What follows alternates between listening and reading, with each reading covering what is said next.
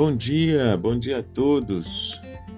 Que Deus abençoe seu dia. Estamos aqui de volta para mais um Leituras aqui do Advento. Hoje, o dia número 5, nessa sexta-feira maravilhosa que Deus deu para gente.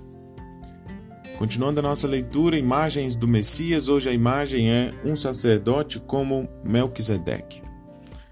Salmo 110, versículo 4. Tu és sacerdote para sempre, segundo a ordem de Melquisedeque. Melquisedeque é, sem dúvida, um dos personagens mais misteriosos das Escrituras. Ele é mencionado apenas em três passagens e todas as vezes identificado apenas como sacerdote.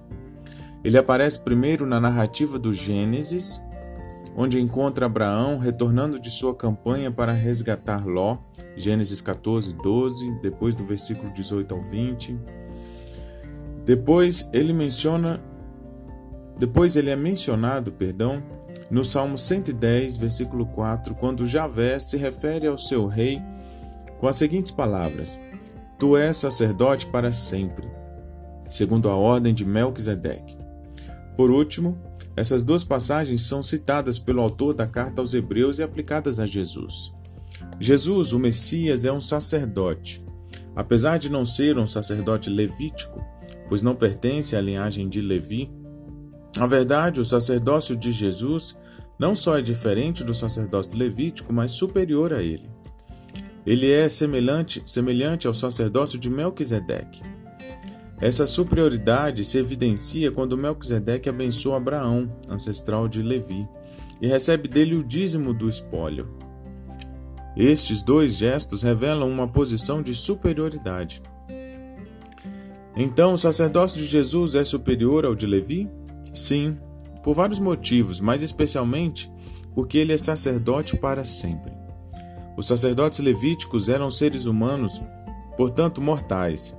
Assim, a morte os impedia de continuarem seu ofício, como diz em Hebreus 7:23.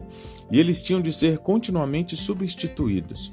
Jesus, porém, visto que vive para sempre, tem um sacerdócio permanente, Hebreus 7:24. Isso não significa que o seu sacrifício deve ser repetido ou prolongado. Ele é permanente porque sua eficácia é eterna. Depois de ter concluído seu sacrifício na cruz pelos nossos pecados, ele se assentou à direita do Pai. Sua obra redentora tinha sido consumada. Hebreus 10, 11 a 14. A certeza do perdão vem do descanso e da alegria pela obra consumada por Cristo na cruz. Que Deus abençoe seu dia, um grande abraço e até a próxima.